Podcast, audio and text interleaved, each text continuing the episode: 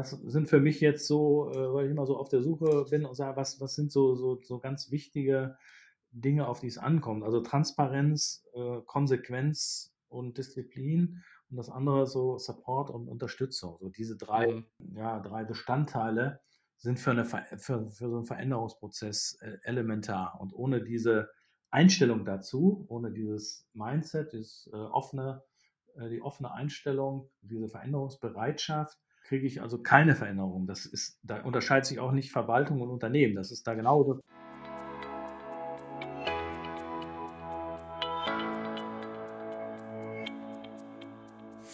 Hast du das Gefühl, dass der digitale Dschungel an Chancen und Möglichkeiten für dich und dein Unternehmen immer undurchdringlicher wird? Suchst du nach Strategien, Konzepten und konkreten Maßnahmen, um den digitalen Wandel erfolgreich zu meistern? Dann bist du hier genau richtig. Im Podcast von digitalberatung.de stellen wir dir erfolgreiche Praxisbeispiele und individuelle Wege der Digitalisierung vor, sowie handfeste Methoden, mit denen du deine digitalen Potenziale identifizierst und effizient nutzt. Los geht's!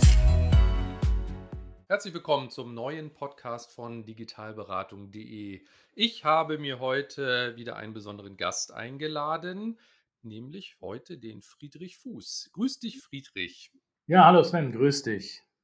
Sehr schön. Schön, dass du dir die Zeit nimmst in dieser spannenden Zeit und Phase. Friedrich und ich haben uns kennengelernt auf dem LinkedIn Local Bonn auf einer Veranstaltung, sind da mal eingestiegen, haben uns dann nochmal zum Mittagessen getroffen und sind in die spannenden Themen Innovation und Digitalisierung eingestiegen. Und um gleich direkt ein paar Stationen zu überspringen, Friedrich ist Chief Digital Officer der Stadt Bonn. Wie kam es denn dazu, Friedrich? Einmal gleich mit der Tür ins Haus gefallen. Ja, das war im Grunde genommen eine ganz interessante Entwicklung. Und zwar, als ich bei der Telekom aufgehört habe und in den sogenannten Vorruhestand ging, hatte ich mir überlegt, was, was könnte ich jetzt tun und machen und bin unter anderem darauf gekommen, dass es ganz interessant wäre, an einer Uni zu arbeiten und dort Vorlesungen zu halten. Mhm. Und habe das dann auch in Bonn an der Hochschule Bonn-Rhein-Sieg äh, gemacht und, und tue das auch immer noch aktuell. Und in 2016 gab es eine Initiative des Oberbürgermeisters Ashok Sridharan zum Thema äh, digitales Bonn. Der wollte, dass Bonn im digitalen Umfeld deutlich sichtbarer wird und hatte dann zusammen mit einem Unternehmer hier aus Bonn, dem Chef von Accessio, Goraz Mabobi, so ein Projekt, äh, eben äh, Digitales Bonn aus, dem, äh, aus der Taufe gehoben. Und da wurden dann auch natürlich Leute gesucht, die da mitarbeiten wollten. Und da dann eben die Hochschule angesprochen worden ist und ich natürlich dort auch viele Kontakte haben, haben die mich dann gefragt, ob ich nicht da auch mitarbeiten wollte und mhm. habe dann zugesagt und habe dann praktisch in diesen, an diesem Projekt mitgearbeitet, äh, Digitales Bonn. Und da gab es so einen Workstream, äh, digitale Verwaltung oder Transformation der, der Verwaltung. Und das ist natürlich ein Thema, was mich besonders interessiert. Und da habe ich in diesem Workstream gearbeitet, habe dort auch Papiere geschrieben, was man so alles machen könnte. Äh, und ja, dann kam irgendwie, das ging das Jahr 2016 zu Ende. Die Ergebnisse wurden dem Oberbürgermeister übergeben. Und unter anderem stand da eben drin, die Stadt Bonn braucht einen Chief Digital Officer. Ja. Und ja, dann haben die irgendwie angefangen, so nach einem halben Jahr, nachdem das zu Ende war, mich zu kontaktieren und zu sagen, irgendwie, Mensch, ob ich nicht Lust hätte, das zu machen und so weiter. Und dann habe ich gesagt, naja, das ist irgendwie nicht, fast nicht zu meiner Planung. Ich wollte eigentlich jetzt mich so ein bisschen entfalten bei den Dingen, die mir so Spaß machen und wollte auch vor allen Dingen Work-Life-Balance jetzt mehr Richtung Life und weniger Richtung Work, was ja. klar ist. Ne? Und ja, dann haben die eben weiter sozusagen äh, mit mir gesprochen und versucht mich zu überzeugen. Und dann habe ich dann letztendlich gesagt, okay, wenn es so geht, wie ich mir das vorstelle und mit dem Ansatz, den ich mir da vorstellen kann, und das für euch passt, dann können wir das machen. Ne? Und dann haben die gesagt, ja, das passt für uns, deswegen bin ich eben beratend tätig und nicht Angestellter der Stadt Bonn, was mir besonders wichtig war.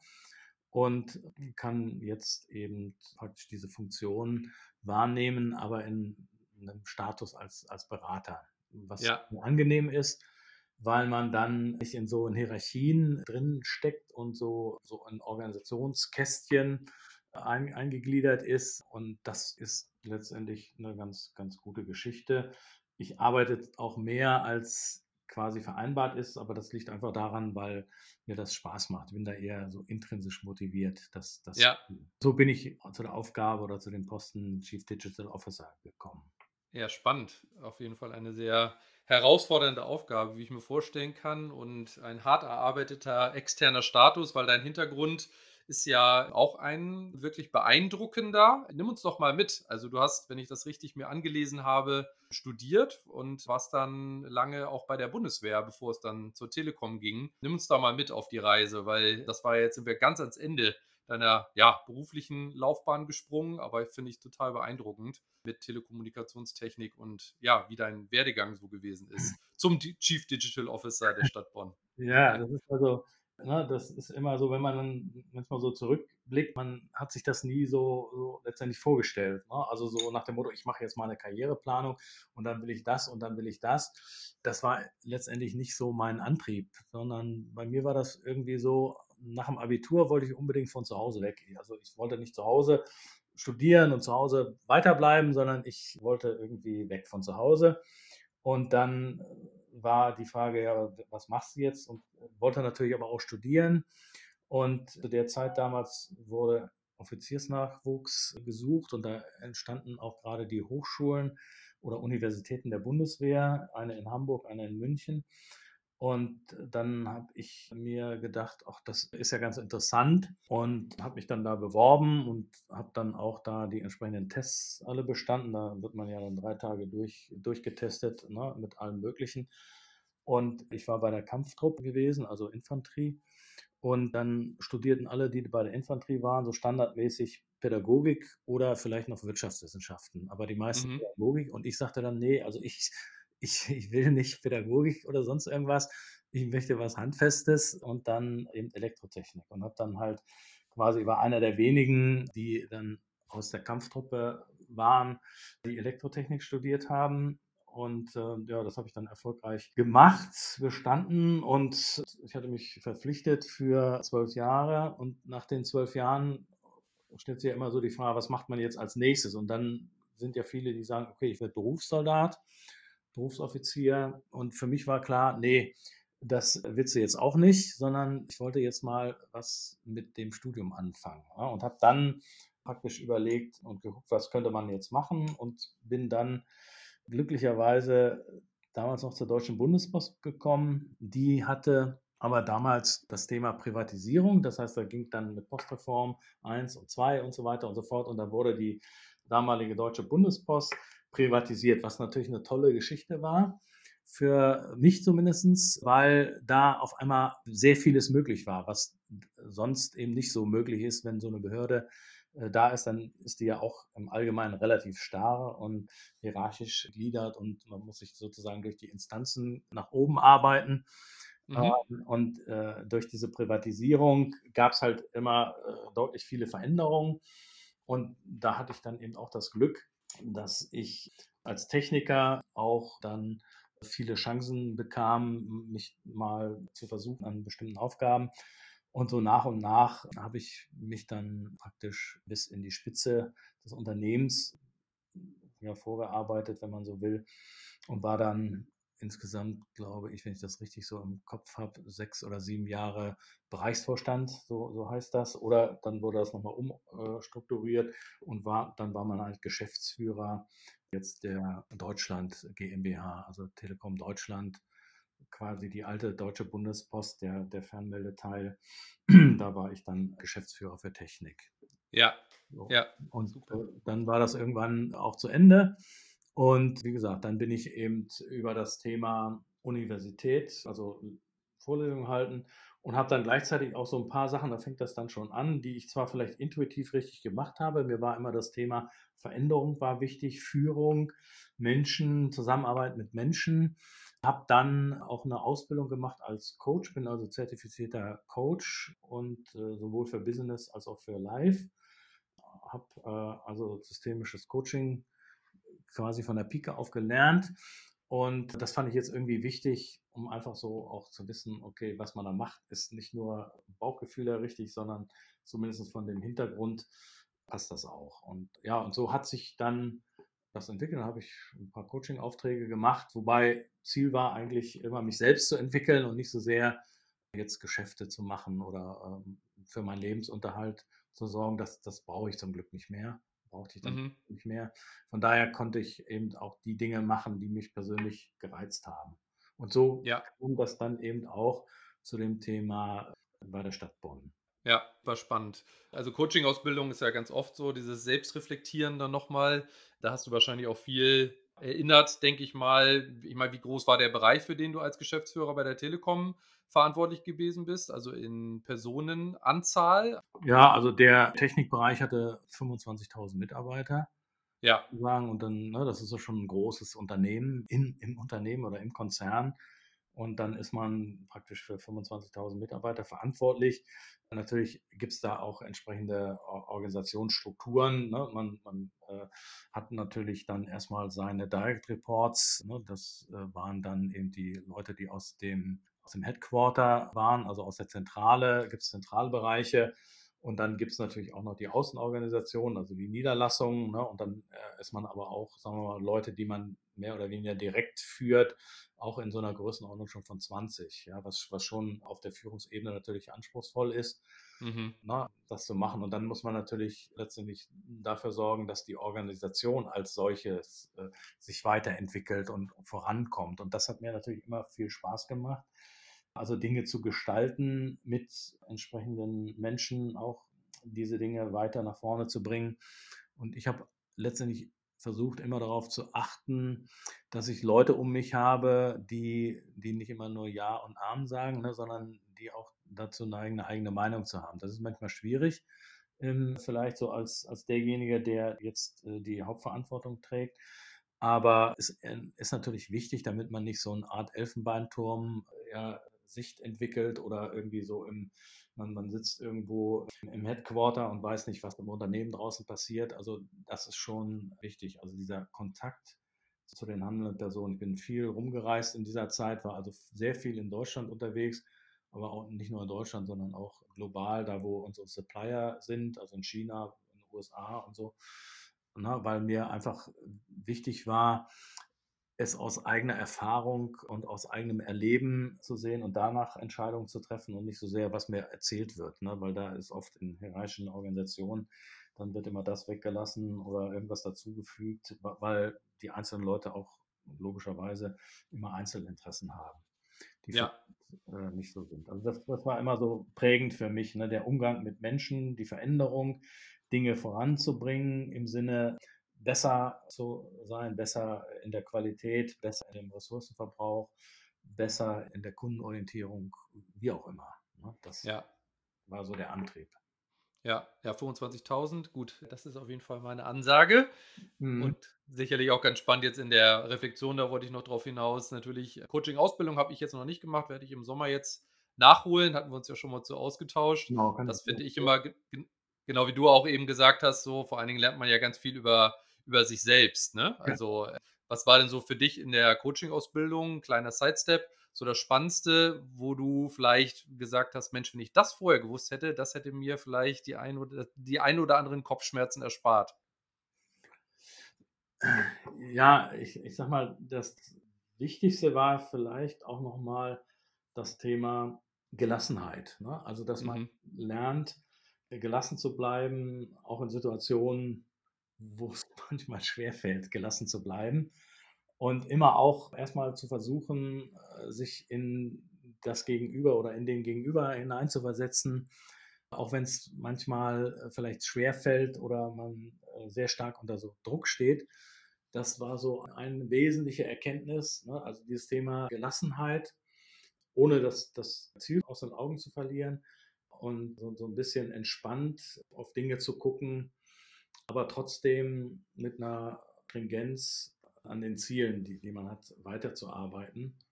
Und ein weiterer wichtiger Punkt ist, wenn man eben gute Leistungen oder sehr gute Leistungen oder Höchstleistungen bringen will, man muss sich immer konzentrieren. Ne? Das ist, man darf da und kann da nicht nachlassen. Man muss sich auch selbst immer beobachten. Und der Erfolg ist fast immer Ergebnis von harter Arbeit. Also es ist nie so, na, nach dem Motto, ich habe jetzt Glück gehabt. Sicherlich hat man mal Glück, aber wenn man das auch mittelfristig betrachtet, dann kann man immer sagen, alle Leute, die erfolgreich sind, arbeiten auch sehr, sehr hart. Ja, und ja. vergessen eben viele, ne, die dann denken, oh, der hat ja so viel Geld oder verdient so viel Geld. In der Masse ist das so, dass die Leute dafür auch hart arbeiten. Ja, das stimmt, das stimmt. Das ist ja gerade, wo du ja jetzt auch als Berater unterwegs bist, sage ich ja auch immer, naja, man muss vor allen Dingen auch immer Anlässe schaffen. Das große Thema ist ja immer, wie man an Kunden kommt oder auch nicht an Kunden kommt. Und mhm. finde ich immer ganz interessant, wenn ich dann gefragt werde, so, ach so, und die kommen dann automatisch zu dir, wo ich sage, nee, also automatisch passiert per se erstmal gar nichts. Im besten Fall findet man eben Kanäle, wo man ja sich wohlfühlt. Ähm, jetzt auch so eine Aufnahme wie ein Podcast ist ja auch immer eine spannende Möglichkeit, zum einen mit Gesprächspartnern, spannenden Gesprächspartnern sich auszutauschen, aber natürlich auch ich sag mal, eine gewisse Außenwirkung zu erzeugen. Das finde ich immer ganz spannend, eben dieses Schaffen von Anlässen, um ja in Kontakt zu kommen, Vertrauen aufzubauen. Und da gebe ich dir vollkommen recht, das ist natürlich alles kein Selbstgänger und mit Gelassenheit zu überzeugen. Ich glaube, das ist so eine der größten Herausforderungen auch im, in der beratenden Tätigkeit. Ne? Also ganz spannend. Will ich jetzt gar nicht zu stereotyp werden. Trotzdem musste ich gerade kurz dran denken. Auch das Thema Gelassenheit, das wird dir ja jetzt vermutlich auch sehr helfen, das ein oder andere in der städtischen Verwaltung zu digitalisieren. Das finde ich wirklich hoch faszinierend. Und was ich mich immer frage, sind so die ersten digitalen Schritte.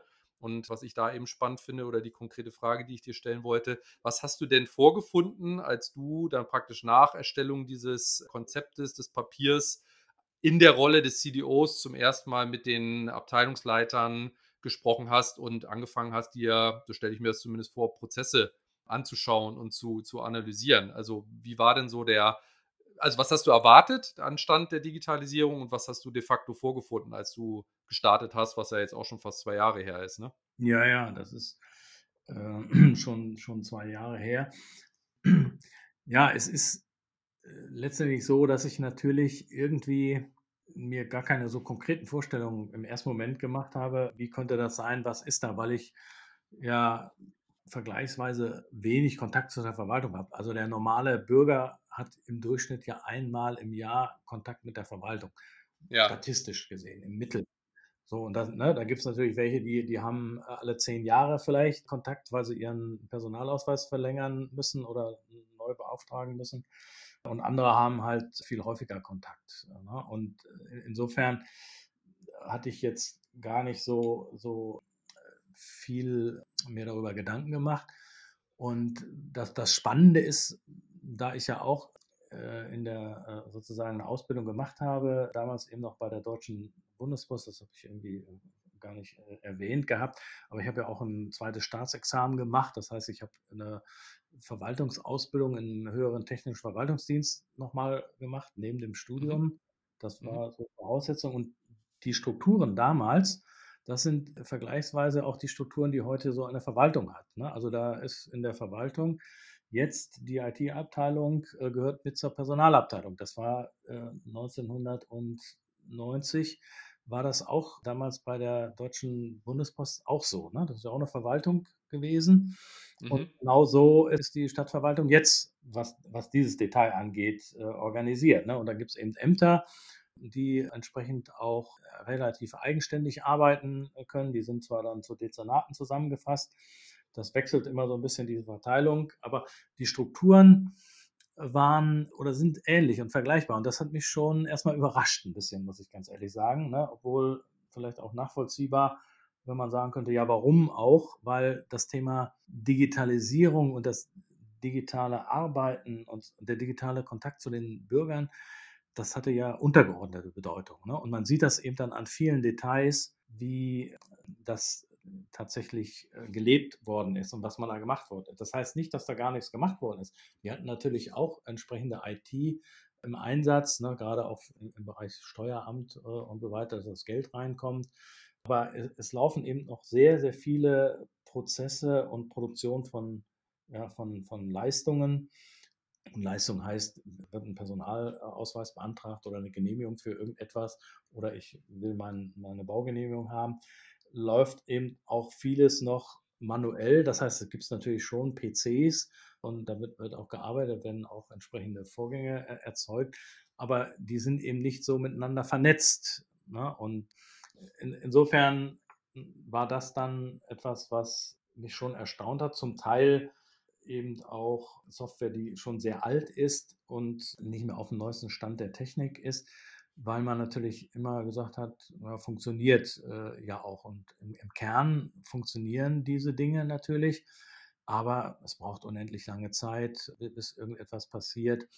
Oder die sind einfach von der Ergonomie oder von dem, was, was heutzutage moderne Systeme leisten können, eben nicht so ausgelegt. Ja. Und das war so ein bisschen der erste Eindruck. Und dann kommt natürlich, was du gesagt hast, dieses Thema Prozesse und Abläufe. Ne? Man muss sich dann irgendwie klar werden und sagen, okay, wenn so eine Leistung produziert wird, wie wird die eigentlich produziert? Und wenn man da etwas digitalisieren will, ne, dann muss man sich eben erstmal den Prozess angucken und sagen, okay, wie läuft der Prozess? Den muss man verstanden haben. Da muss man dann auch schauen, ist der Prozess optimal oder nicht. Das heißt, man muss vieles in Frage stellen oder hinterfragen, was schon nicht so leicht ist. Und dann stellt man irgendwie fest, naja, so ein Papier entsteht dadurch, dass eben viele beteiligt sind und möglicherweise auch amtsübergreifend. Ne? Gerade bei so einem Baugenehmigungsverfahren braucht es halt auch, was weiß ich, die Feuerwehr, äh, je nachdem, um was für ein Bauvorhaben geht, das Gesundheitsamt, es braucht das Planungsamt und so weiter, ne? die da alle irgendwo an so einem Prozess beteiligt sind und was machen müssen. Und dann stellt sich schon die Frage, ja, ähm, hat das mal einer aufgeschrieben? Ne? Und mhm. natürlich hat das dann keiner aufgeschrieben. Ne? Das ist dann irgendwie in den Köpfen oder zum Teil nur dokumentiert. Dann muss man sagen, ja, okay, das müssen wir als erstes mal machen, ne? diese Dinge. Und das muss man können. Das ist natürlich ne, äh, sozusagen Prozessarbeit, das muss man erlernen. Da braucht man Skills für, Fähigkeiten dafür. Ja. So ein, ein Ausschnitt. Oder ne, dann wird auch viel über Projekte geredet. Wir machen Projekte und dann fragt man ja, okay, wie macht ihr die denn genau? Und dann gibt es natürlich Standards, egal ob man jetzt agil arbeitet oder äh, nach dem konventionellen, nach einer konventionellen Methode, aber man hat zumindest irgendwie Standards. Es gibt irgendwie eine Dokumentation, es gibt bestimmte Unterlagen, Meilensteinpläne und sonst irgendwas, die man irgendwie so hat. Und dann stellt man fest, naja, das gibt es alles irgendwie nicht. Man redet ähm, über Projekte und Projektarbeit. Und so elementare Dinge sind da nicht vorhanden. Das heißt, auch da wieder fehlt natürlich Skill, der erstmal aufgebaut werden muss. Und das andere ist natürlich, man muss dann auch konsequent bei der Sache bleiben. Ne? Es, es, nützt dann nichts, die Leute irgendwo hinzuschicken zum Training oder zum Lehrgang und dann sie sich selbst zu überlassen. Ne? Das wird nicht funktionieren. Mhm. Also, von daher stellt man dann einfach irgendwie fest, ah, es ist viel Arbeit notwendig, um diese, wie soll ich mal sagen, die Leistungsfähigkeit überhaupt erstmal möglich machen zu können. Ja. Und ja. das habe ich mir in dem Umfang so stark nicht vorgestellt. Ne? Es ist natürlich sicherlich, glaube ich, auch ein wesentlicher Punkt, das Verständnis ist, ist logischerweise natürlich auch ein Stück weit anders. Ne? So eine Verwaltung arbeitet ja eher, wenn man so will, hoheitlich und fühlt sich natürlich auch so. Das heißt also, diese Kundenorientierung, Bürgerorientierung, die ist natürlich nicht so stark ausgeprägt, wie das bei einem Unternehmen ist, was im Wettbewerb bestehen muss, im Wettbewerb bestehen muss. Wenn das da nicht gut funktioniert, dann sind die halt weg vom Fenster. Die Unternehmen, das ist bei einer Stadtverwaltung natürlich nicht der Fall. Ne? Ja. Das heißt, ich sag, mache das immer so ein bisschen holzschnittartig. Natürlich gibt es viele, die sehr engagiert arbeiten und, und sich da einsetzen, aber wenn man das Gesamtsystem aus einer gewissen Entfernung betrachtet, dann ist es eben nicht der Fall. Ne? Dann gibt es mhm. viel äh, an, an, Defiziten, die man, äh, die man ausgleichen muss und wo man daran arbeiten muss. Ja, also es ist vor allen Dingen jetzt am Anfang als externer Berater, das hattest du ja auch in dem einen oder anderen Interview schon gesagt, also die ja, äh, große, der große Vorteil, wenn man von außen drauf guckt, dass man eben nicht in den Strukturen, ja, also gefangen ist und äh, einfach auch ganz objektiv sagen kann, ja, hier und da sollte man vielleicht einfach erstmal sich fortbilden, Skills sich drauf schaffen und erstmal das Handwerkszeug ein Stück weit ähm, vermittelt bekommen, mit dem man dann, Stichwort zum Beispiel Projektmanagement, äh, vereinheitlicht, um überhaupt auch eine Vergleichbarkeit herzustellen. Das war so auf der, auf der einen Seite, wenn ich das richtig verstanden habe, so die Hürde. Mhm. Ja, richtig? Ja, ja, ja, ja. Okay. Ja, und auf der, was ich eben auch immer spannend finde, das ist ja vor allen Dingen auch in allen Change-Prozessen, wo du ja jetzt wirklich schon in großen Dimensionen, sowohl in der Telekom das gemacht hast, dann jetzt auch noch mit der Coaching-Ausbildung, wo ich immer sage, naja, aber am Ende steht wirklich äh, bei jeder Change immer der Mensch vor allen Dingen auch im Mittelpunkt. Da kann man natürlich Geräte anschaffen und Methoden vermitteln, aber am Ende geht es ja auch um jeden Einzelnen. Also wo siehst du da so die größten Herausforderungen auf, auf menschlicher Ebene? Also Stichwort, ja, versuchen möglichst alle auch mitzunehmen. Naja, ich meine, das ist, glaube ich, auch der Knackpunkt, nämlich erstmal zu verstehen, um, um was es hier geht bei der Digitalisierung. Deswegen spreche ich auch nicht so sehr von Digitalisierung, sondern spreche dann eher von der digitalen Transformation.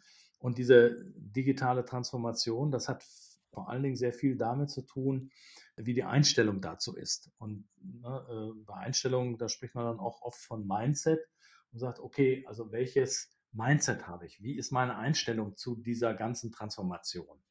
Und da gibt es natürlich äh, welche, die sagen, sie haben so ein offenes Mindset oder ein Growth Mindset. Und es gibt eben einen ganzen Teil andere, die haben so eher ein Fixed Mindset. Das heißt, letztendlich ne, gucken dort ganz anders auf die Welt. Ich, ich mache mal ein Beispiel für Leute, die Growth Mindset haben. Da ist äh, ganz wichtig, dass sie ähm, an Herausforderungen wachsen. Das heißt, sie nehmen Herausforderungen an, um daran zu wachsen. Oder sie sehen, wenn man scheitert, dass das auch Chancen bietet. Ja? Und äh, dass ich dann ähm, sozusagen oder dass, dass mir das auch hilft, weiter zu wachsen. Äh, genauso das Thema Transparenz. Ne? Ich erzähle darüber, was ich mache. Ich informiere andere. Ich suche auch das Gespräch zu anderen, um ganz bewusst im, im Team zu arbeiten. Ich, ich fühle mich verantwortlich für die gesamte Sache und nicht nur für meinen Teil. Ne? Ich, ich denke Ende zu Ende. So eine Einstellung äh, ist, ist ganz wichtig. Und dann eben nicht die Einstellung zu haben, okay, wenn ich irgendwas nicht hinkriege, dann kann ich es halt nicht und dann gebe ich auf. Ne? Oder nee, wenn ich eine Herausforderung sehe, ne, dann versuche ich eher, mich vor dieser Herausforderung zu drücken, weil das äh, ja eher dazu führen kann, ich könnte ja scheitern. Ne? Und das will ich nicht. Also fange ich es lieber erst gar nicht an.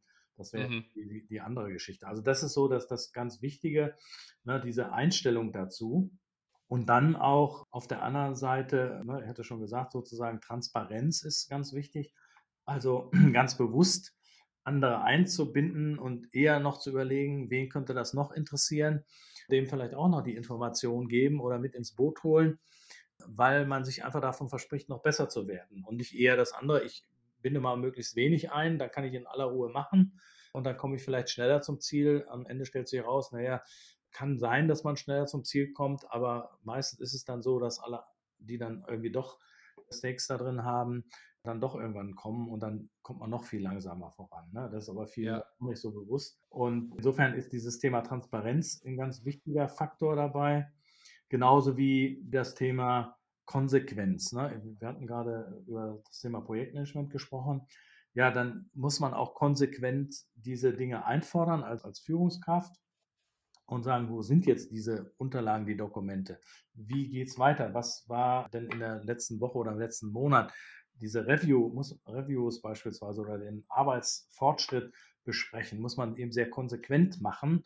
Und wenn man das halt nicht, nicht, nicht macht, dann wird es eben nicht funktionieren. Dann verändert sich das Verhalten nicht. Ne? Das heißt, Konsequenz und, und Disziplin ist erforderlich, eben diszipliniert auch Dinge zu machen, die einem vielleicht nicht so liegen, und das ist ja genau das Problem beim Lernen. Ne? Transformation ist ja auch Lernen und Umlernen, bis man wieder Routine entwickelt hat. Aber dieses Umlernen, das verbraucht eben sehr viel Energie, weil man sich konzentrieren ja. muss. Man muss einfach bei der Sache bleiben und das ist anstrengend. Und wenn man nicht die nötige Disziplin aufbringt und hat, wird man eben auch nicht erfolgreich sein. Ne? Das ist ein ganz, ganz wichtiger Punkt. Und der dritte Punkt, ist, äh, wäre das Thema Support oder Unterstützung. Das heißt, ich brauche natürlich auch als derjenige, der in so einer Entwicklungsphase ist, Unterstützung und Hilfe. Die muss ich zum einen anfordern.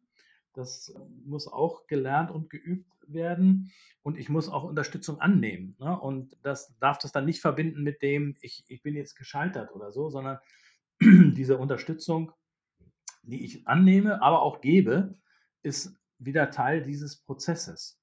Und das sind für mich jetzt so, äh, weil ich immer so auf der Suche bin und sage, was, was sind so, so, so ganz wichtige Dinge, auf die es ankommt. Also Transparenz, äh, Konsequenz und Disziplin und das andere so Support und Unterstützung. So diese drei, mhm. ja, drei Bestandteile sind für, eine, für, für so einen Veränderungsprozess äh, elementar. Und ohne diese Einstellung dazu, ohne dieses Mindset, dieses äh, offene, äh, die offene Einstellung, diese Veränderungsbereitschaft, kriege ich also keine Veränderung. Das ist, da unterscheidet sich auch nicht Verwaltung und Unternehmen. Das ist da genau. Ja, das genau, das wäre jetzt noch die nächste Frage nämlich gewesen. Also ich würde auch noch ergänzen, so dieses Thema Vertrauen und auch Wertschätzung. Also mhm. das finde ich immer so in allen mhm. Transformationsprozessen, mhm. ob das jetzt digital oder nicht ist. Also ich glaube, mhm. oft ist das auch schon so ein bisschen abgegriffen, so das Thema. Letztendlich ist das ja auch ein Veränderungsprozess, den es in der Geschichte immer gegeben hat. Also Unternehmen oder auch Behörden müssen sich eben bewegen, mhm. ähm, auch, auch mitbewegen mit dem Kunden. Das finde ich eben auch schön, dass du auch sagst, naja, also der Kunde steht im Mittelpunkt, das ist in dem Fall der Bürger. Und ja, für den sollte man das möglichst alles so einfach wie möglich gestalten, was ja auch dann eine Effizienz bedeutet innerhalb der Behörde, auch für die Menschen, die dort arbeiten. Aber ich finde gerade diese beiden Punkte, auch Vertrauen in die Mitarbeiterinnen und Mitarbeiter, dass ja, dieses, diese Bereitschaft eben auch da ist, dieses Growth-Mindset, von dem du auch gesprochen hast, zu entwickeln. Und dann auch eben, ich finde immer gerade auch in Beratungsprojekten immer Wertschätzung ganz, ganz wichtig, weil ich nehme es oft so wahr, kannst du vielleicht auch gleich noch ein bisschen was zu sagen. Ich kann mir das ja auch aus meiner Rolle heraus schon vorstellen. Man rauscht da natürlich auch rein mit viel Erfahrung. Und dann aber eben genau, was du auch gesagt hast, Gelassenheit und wie ich es jetzt gerade genannt habe, so auch Wertschätzung, dass man sagt, nee, es geht nicht darum, dass alles nicht gut und nicht effizient ist, wie es im Moment gemacht wird, aber lasst uns doch mal hingucken, wie man gewisse Dinge im Sinne aller Beteiligten effizienter gestalten kann. Also genau dieses Thema, es kommt vielleicht gerade jemand von extern rein und gibt dann ja von innen wahrgenommen erstmal schlaue Tipps wo, glaube ich, in dieser Kombination aus internem Wissen und externer Perspektive ganz viel Neues entstehen kann. Aber was du gerade eben spannenderweise am Ende jetzt eben auch gesagt hattest, bevor ich ergänzte, dass du gesagt hast, da gibt es keinen Unterschied zwischen Behörde und Unternehmen. Das finde ich nämlich ganz spannend. Ob es den, den wirklich nicht gibt, hat es natürlich auch gesagt, gut, es ist natürlich ein anderer Wettbewerb, ne, der, da, ja. der da herrscht bei, bei Unternehmen. Ne? Ja, ja, das äh, ist klar. So eine Behörde die steht ja nicht im Wettbewerb, weil äh, jedenfalls zunächst erst einmal, ne? wenn man genauer hinguckt, und das ist ja immer wieder die Frage, spürt man das oder spürt man das nicht, dann kann man natürlich schon sagen, natürlich gibt es einen Wettbewerb auch da, weil am Ende ist es ja so, äh, beispielsweise siedeln sich Unternehmen an oder siedeln sich Unternehmen nicht an. Ne? Wenn die in der einen Kommune äh, andere Randbedingungen, bessere Servicequalität und so weiter erleben, dann überlegen die sich vielleicht und sagen, dann siedle ich mit meiner Firma eben nicht in Bonn an, sondern ich gehe nach, nach Siegburg oder ich gehe äh, nach Königswinter oder sonst irgendwo hin. Ne? Das heißt also, da gibt es schon diesen Wettbewerb, der wird natürlich auch nie so, äh, nicht so richtig wahrgenommen. Einzelne Personen schon, ne? aber so in Gänze, wir stehen im Wettbewerb, dieses Gefühl und äh, ich habe dann nicht genügend Kunden. Das stellt sich nicht so ein. Aber natürlich gibt es den Wettbewerb, Attraktivität der Städte und Attraktivität der Kommunen und Gemeinden. Das hat man schon. Ne? Wie sind da die Angebote? Das ist zum Teil auch die, jetzt äh, die Freizeitangebote, die Möglichkeiten, die es dort gibt, in welcher Form auch immer. Aber es sind auch die entsprechenden Leistungen, die, die erbracht werden. Ne? Äh, kriege ich jetzt meine Baugenehmigung schneller oder nicht so schnell? Das äh, kann schon entscheidend sein, ob ich mich da ansiedle oder nicht. Oder welche Auflagen habe ich? Wie gut werde ich dabei unterstützt, die zu erfüllen? Also habe ich schon sehr viele Wettbewerbselemente, auch bei Verwaltungen, auch untereinander. Aber die Wahrnehmung ist oft nicht so, ja, weil ja. die auch sich nicht direkt auswirken. Es gibt ja sozusagen so im, im klassischen Sinn eben nicht diese Gewinn- und Verlustrechnung und Ergebnis und so weiter und so fort. Natürlich gibt es dort auch eine, eine Kameralistik und eine Buchführung und so weiter und so fort. Aber das ist am Ende nicht äh, Ergebnis dann, wir haben Wettbewerber und haben so und so viel Gewinn gemacht. So in dem Stil ist das natürlich nicht. Mhm. Und Mhm. äh, auch, auch die Gehälter sind ja nicht leistungsabhängig, auch nicht in Teilen. Ne? Diese Leistungskomponente, wie man die so aus der Wirtschaft kennt, die dann auch vergütungsrelevant ist, die findet man eben auch nicht. Natürlich gibt es gewisse Elemente, aber lange äh, nicht so, wie man das jetzt in einem Unternehmen hat. Ja, nee, klar. In der Rolle des CDOs, das finde ich eben auch immer ganz spannend. Da habe ich so ein bisschen so eine ambivalente Einstellung zu, sag ich mal. Also, das ist ja immer einer. Also, jetzt bist du Mhm. auch oder bekleidest die Position als Berater von externen des CDOs. Die Frage ist zweigeteilt. Also, das eine ist, wo siehst du deine Hauptaufgabe drin, beziehungsweise was bist du deiner Meinung nach, also wozu bist du in der Lage als Einzelperson, CDO, ähm, so die größten Impulse zu setzen? Und der zweite Teil der Frage geht dann in die Richtung, wer ist denn praktisch intern der Treiber der Digitalisierung und der Innovation, also aus dem System heraus? Weil, also rührt schon ein bisschen so daher, dass ich denke, naja, einer in einer Position, daher die Ambivalenz, sage ich mal, in dieser Wahrnehmung, einer in einem Unternehmen kann ja nicht das ganze System digitalisieren.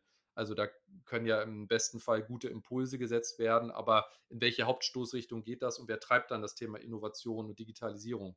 Ja, also völlig richtig, diese Beobachtung. Ne? Als einzelner Person oder als einzelne Person äh, kann man nur sehr wenig oder gar nichts erreichen. Ne? Das heißt, also letztendlich muss man sich immer überlegen, wie, wie kann man wirksam werden ne? und wie, wie geht das? Und zwar in der Form wirksam werden, dass man äh, die Menschen, die letztendlich schon den Willen haben, etwas zu verändern und etwas zu entwickeln, dass man die erstmal findet und dass man die dann auch entsprechend motiviert und das zu tun, wo sie denken, dass sie das tun müssen. Ne? Das heißt also letztendlich wird so eine Transformation immer dann erfolgreich durch das Tun und durch das Handeln und nicht so sehr durch das Reden. Natürlich haben Worte auch sehr großen Einfluss ne? und auch die müssen immer wohl gewählt sein. Da muss man immer gucken, das ist immer so eine Gratwanderung zwischen, jetzt hat man es überschritten und erzeugt Widerstand ne? und jetzt ist man zu äh, schwach geblieben in, in den Worten, dann erzeugt man keinen kein Sense of Urgency, wie man so schön sagt. So, das heißt, das muss man irgendwie situativ herausfinden, wie man einfach mit dem persönlichen Handeln und dem persönlichen Agieren andere dazu bewegt, da mitzumachen. Und die braucht es natürlich auch, weil letztendlich so eine Organisation nur dann sich entwickelt und weiterentwickelt, wenn die Menschen in der Organisation sich entwickeln und sich entwickeln wollen. Und dieses entwickeln wollen heißt, man muss dann mindestens so ähm, 10, 20, 30 Prozent finden, die sagen, ich, ich tue das und muss da bei jeder Gelegenheit gucken und sagen, okay, Impulse geben, was man verändern kann und einfach auch die Leute mal machen zu lassen und auf der anderen Seite dann auch das wertschätzen, was da gemacht worden ist, auch wenn man selber vielleicht denkt, naja, ähm, gemessen an dem, was, was vielleicht auch noch möglich gewesen wäre, ist das gar nicht so viel, aber das muss man dann einfach hinten anstellen, weil man letztendlich nur durch positive Motivation das entwickelt. Und ich weiß jedenfalls aus, aus vielen Gesprächen, gerade dieser Ansatz doch am Ende effizienter ist, als wenn jemand dort, ich sag mal, mit vorgesetzten Eigenschaften, die ja auch ja nur auf einen bestimmten Bereich, nämlich seinen Aufgabenbereich, der dann auch noch schwierig zu definieren ist, haben kann. Und wenn man dann eben schaut und sagt, was hat man jetzt auf, auf die Kette gekriegt, äh, ist das oft weniger, ne? weil man eben sehr viel auch mit Widerständen zu kämpfen hat und dann noch so sehr, was will der jetzt eigentlich von mir? Das ist doch mein Bereich und das mache ich Ja. schon äh, und so weiter und so fort. Ne? Also da, da äh, stellt man sich schwieriger an. Und dann kommt auch hinzu, wenn ich Dinge mache, die die Menschen im Kern nicht haben wollen. Ne? Ich weiß also von Gesprächen mit einem CDO, der dann sagte, ne, die, er hat dann eine größere Menge von Leuten, die haben dann irgendwas Tolles programmiert und haben dann dem Vertrieb gezeigt, hier guck mal, das ist, und dann hat der Vertrieb gesagt, nee, was sollen wir denn damit? Ne? Wir haben dieses und da arbeiten wir gut mit und das war's dann. Ne? So, das, Ja. ne, das, das hilft dann gar nichts. Also das Effiziente, was man beherrschen muss, ist, Menschen zu überzeugen äh, und, und von diesen Ideen zu begeistern. Und dann arbeiten die selber und äh, entwickeln und das muss man dann wieder fördern, sodass so am Ende eine Bewegung entsteht, die aber schrittweise ein Unternehmen oder auch eine Verwaltung nach, nach vorne bringt. Mhm. Aber du hast auch ein CDO-Team, gibt es auch jetzt hier in Bonn, ne? Ist das richtig? Also hatte ich Ja, zumindest. gibt's, aber das ist jetzt eine Person noch und da kommt noch jetzt eine zweite hinzu. Das ist dann das gesamte Team. Und das heißt, das kann dann eben nur eine koordinierende Rolle sein, Informationen zusammentragen, wieder verteilen, ne, äh, Dinge vorbereiten, Ideen zu entwickeln und dann diese Ideen wieder mit allen möglichen Leuten zu äh, besprechen. Also es ist letztlich, wenn man so will, eine, Strat eine Strategie, äh, Strategiefunktion Mhm. äh, und nicht so sehr eine operative Funktion. Ja, ja, also wirklich durch das Impulse setzen und konkret dann letztendlich den Fortbildungen, Vorschläge für Prozesse letztendlich zu machen, was dann mit den Fachabteilungen abgeglichen wird, ob das für alle Beteiligten so sinnvoll ist. Dann Allianzen zu bilden, der Klassiker, sag ich mal, um das intern dann voranzutreiben. Ja. Das ist so der, wenn ich das richtig verstanden habe, so der Ja. Weg, den ihr eingeschlagen habt, ne? Genau, man muss eben sozusagen die Leute herausfinden, die gerne wollen. Ne? Und, und Ja. mit denen muss man vorwiegend äh, erstmal arbeiten und die immer bestärken und motivieren ne? und da helfen, Steine aus dem Weg zu rollen. Äh, da- Das, das ist so aus meiner Sicht und meiner Erfahrung nach der beste Weg. Ja, ja. Und es gibt, wurde ja jetzt das Ziel ausgerufen, wenn ich das richtig gelesen hatte, bis 2025, ne? Also Bonn zur Smart City zu machen, richtig? Ja, ja, das ist richtig. Und gibt es da jetzt, also wie muss ich mir das jetzt vorstellen? Also wir sind, ist ja noch ein bisschen hin, sind ja noch so vier, fünf Jahre, sage ich mal. Also gibt es Mhm. da jetzt wie eine Roadmap, wo man sagt, na, es gibt so x Milestones, die wir bis dahin erreicht haben wollen. Also du sagtest ja ganz zu Anfang unseres Gesprächs, naja, damals in dem Konzeptpapier waren zwei konkrete Dinge drin. Es sollte idealerweise ein CDO geben, den gibt es. Ähm, dann war, glaube ich, noch ein weiterer Punkt, den Digital Hub Mhm. ähm, Bonn zu gründen, was auch äh, ja, äh, ein Haken dran gemacht werden konnte. Also, wie muss ich mir das jetzt in den nächsten zwei, drei, fünf Jahren vorstellen? Habt ihr noch so große Milestones, wo ihr sagt, da wollen wir auf jeden Fall hin? Und wie iterativ passt ihr das letztendlich jetzt an? Was sind so die großen Ziele für die nächste, für die nächsten ein bis zwei Jahre jetzt? Ja, ähm, ich meine, diese Ergebnisse, ob man jetzt äh, dort äh, die ähm, führende Stadt oder in der Spitzengruppe äh, liegt, was Smart City angeht, da orientiert man sich ja immer an Benchmarks. Natürlich gibt es jetzt eine ganze Reihe und eine ganze Latte von Benchmarks, die alle so ein bisschen unterschiedlich sind. Aber wenn man sich so ein paar anguckt und sagt, wo steht denn da Bonn, dann stehen wir jetzt aktuell auch gar nicht so schlecht da. Aber man muss eben auch sehen, dass alle Städte drumherum auch anfangen, jetzt intensiver sich mit diesem Thema auseinanderzusetzen. Und das, diese, äh, dieses Thema Smart City ist ja deutlich mehr als eine digitale Verwaltung. Das muss man auch immer sehen und sagen, also digitale Verwaltung ist ein Teil davon.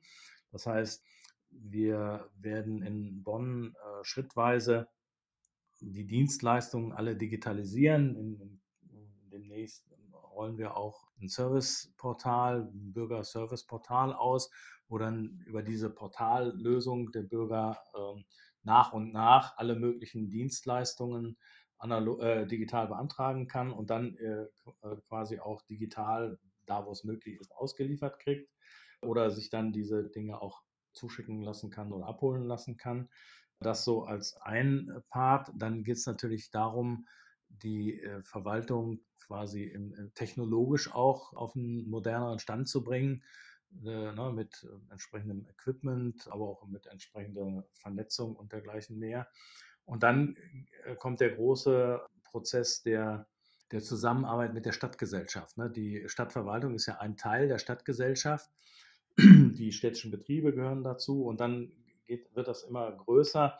Die Unternehmen, die Institutionen, die Bürger und Bürgerinnen der Stadt und daraus jetzt etwas weiterzuentwickeln, hat viel mit Dialog zu tun, dem, äh, in dem man da treten muss, weil man natürlich auch erstmal herausfinden muss, und sagen muss, ja, aber was ist denn der Wunsch der Bürger? Was hätten die denn gerne? Ne? Und der ist, ist natürlich ein breites Spektrum. Und man ist eben jetzt nicht in so einer Phase, wie das früher mal war, dass man sagt, okay, Smart City ist, wenn wir hier WLAN haben überall oder an bestimmten Orten oder wir haben intelligente Laternen oder wir haben dieses. Das sind so diese technologiegetriebenen Dinge. Die werden auch gemacht. Wir haben unter anderem in Bonn jetzt in Betrieb ein flächendeckendes Netz, wo man Sensoren relativ einfach anschließen kann. LoRaWAN ist die technische Bezeichnung dafür. Mhm. Und das gibt dann Möglichkeiten. Das heißt, wir schaffen unter anderem eben auch Möglichkeiten, die andere wiederum nutzen können. Jetzt im Sinne der äh, Stadtgesellschaft. Und, ja. ne, und insofern gibt es dann eben sehr viele Elemente, die zu einer digitalen Stadt dazugehören. Ein anderes Beispiel ist ja, es entstehen viele Daten äh, über alles Mögliche, ne?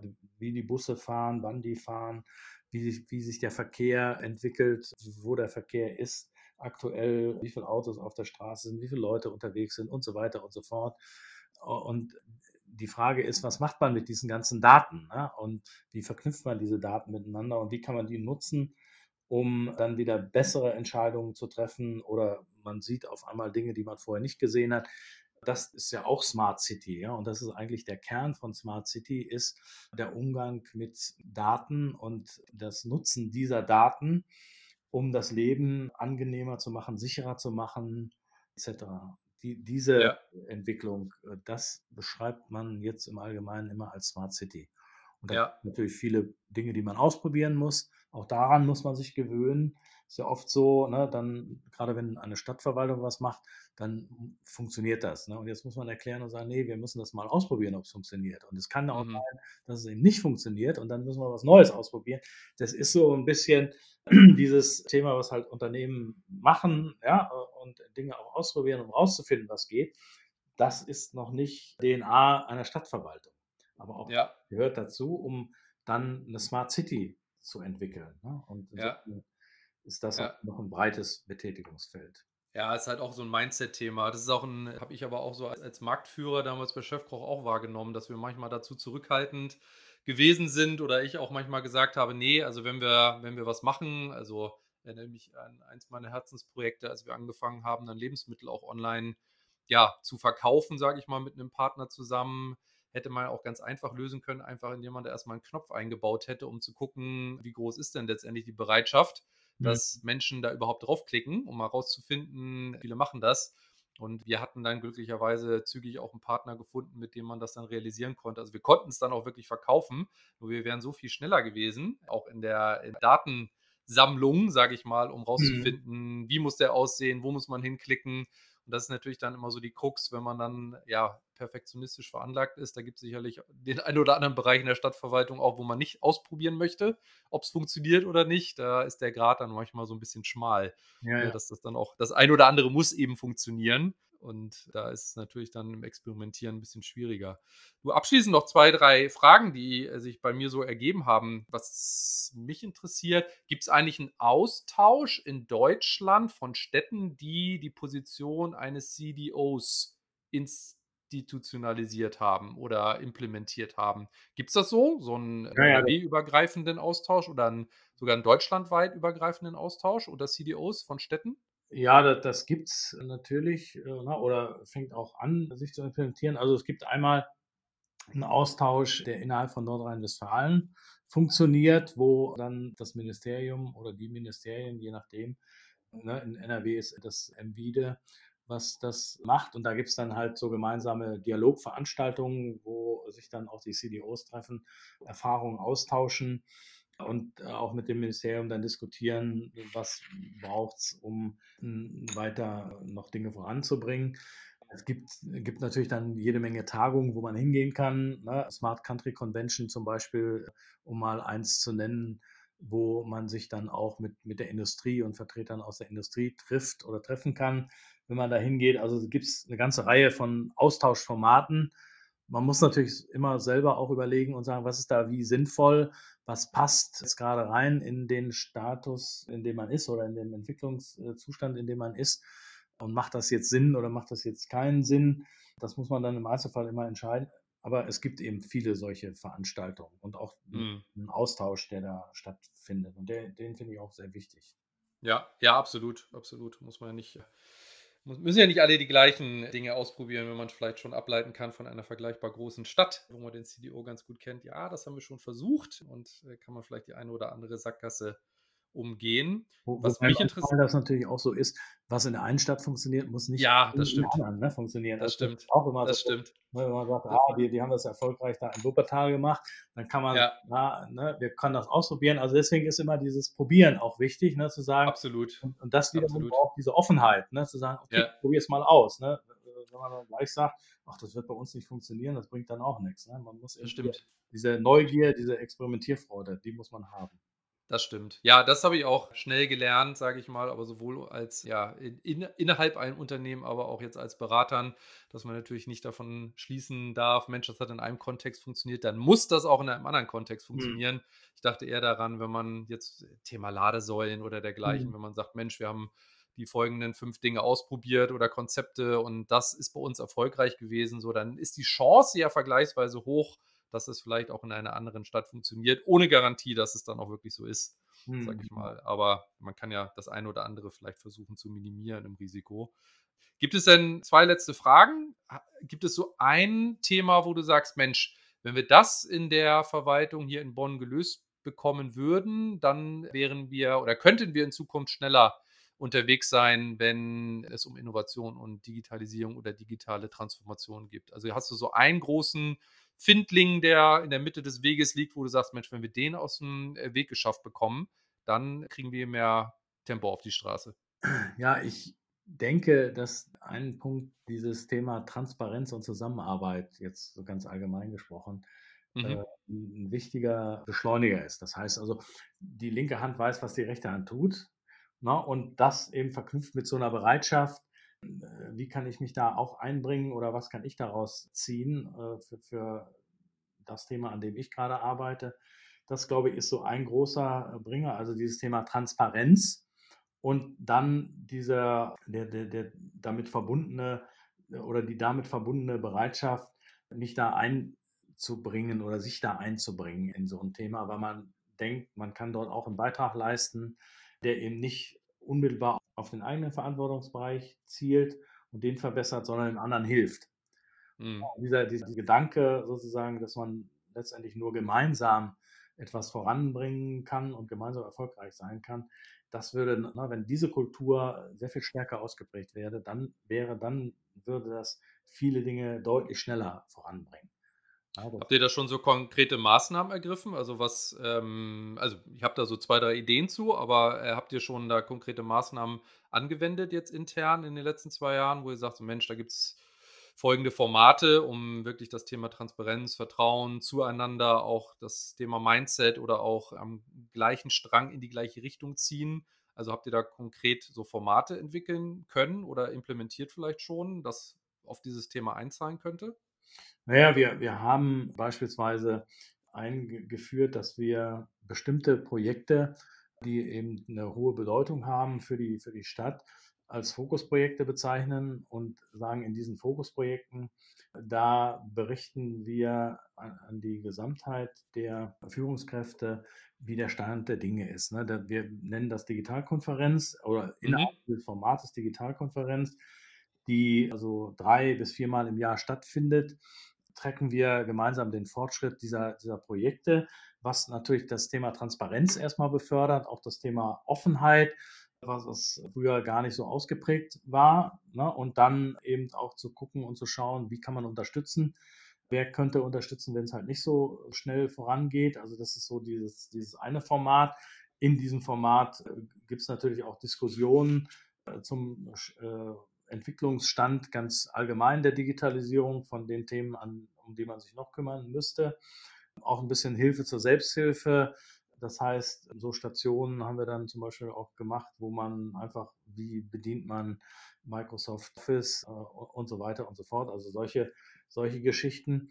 Wir haben natürlich auch das Thema Portfolio Management für Projekte, was wir so aufbauen nach und nach um halt auch wieder für alle diese Transparenz zu schaffen und zu sagen, woran wird überhaupt gearbeitet, wer arbeitet daran, was ist da der Inhalt, äh, mit wem kann man sich auseinandersetzen, ne? so, sowas aufzubauen.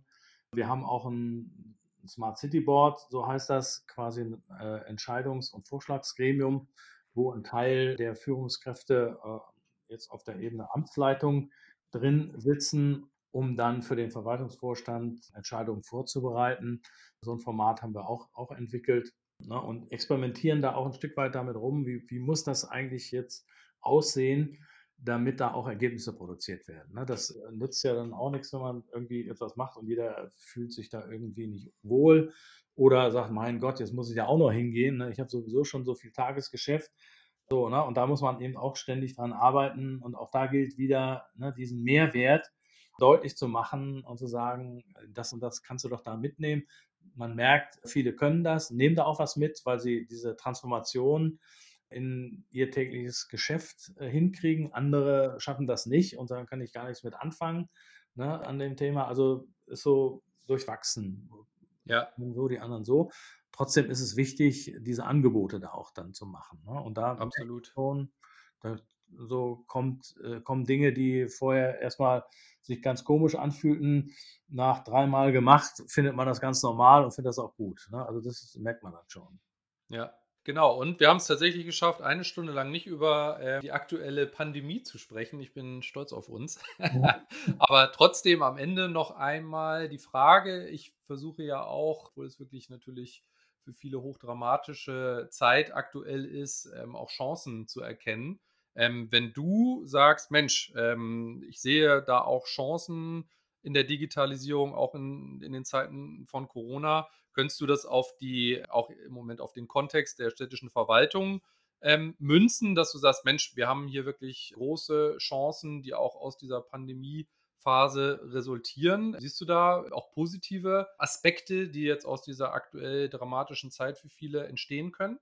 Ja, natürlich muss man erstmal grundsätzlich sagen, es ist natürlich dramatisch, ne, wenn man jetzt so, so anschaut. Also einmal diesen gesundheitlichen Aspekt, der natürlich da der wichtigste überhaupt ist. Ne? In Bonn klappt das jedenfalls ganz gut, wenn man zumindest so die Zahlen anguckt. Was das Thema Todesfälle angeht, ist es ja zum Glück nicht so dramatisch.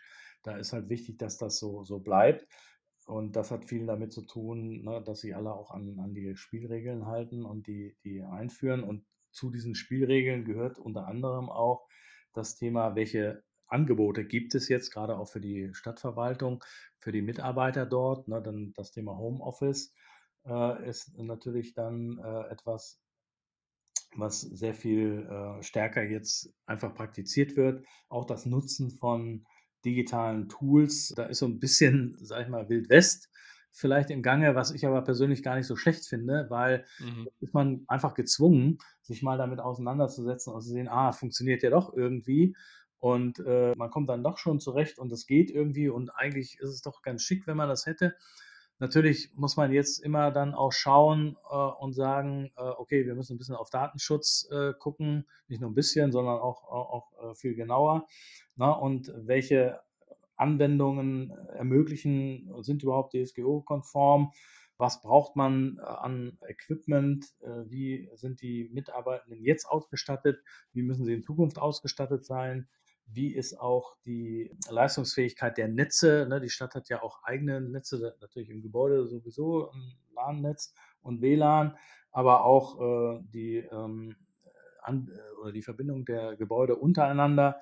Ne, das nächste Thema ist, wenn ich an die Volkshochschule denke, wie sieht es da mit digitalen Angeboten aus, ne, die jetzt äh, äh, oft in Präsenzveranstaltungen liefen. Wie kann ich das digital machen? Dazu braucht es natürlich auch entsprechende Infrastruktur, entsprechende Regelungen, entsprechende Möglichkeiten. Also da kann man dann schon sehen, dass jetzt einfach den Umständen geschuldet man viele Dinge einfach machen muss, ausprobieren muss und kann mhm. nicht auf die lange Bank schieben, ne? weil die Leute sitzen dann einfach zu Hause und können nicht arbeiten äh, wie bisher, weil es einfach technisch äh, und, und gesundheitstechnisch nicht geht, ne? weil ja. die Abstände. Ne? Und genauso ist es äh, für die Angebote, die eine Volkshochschule macht.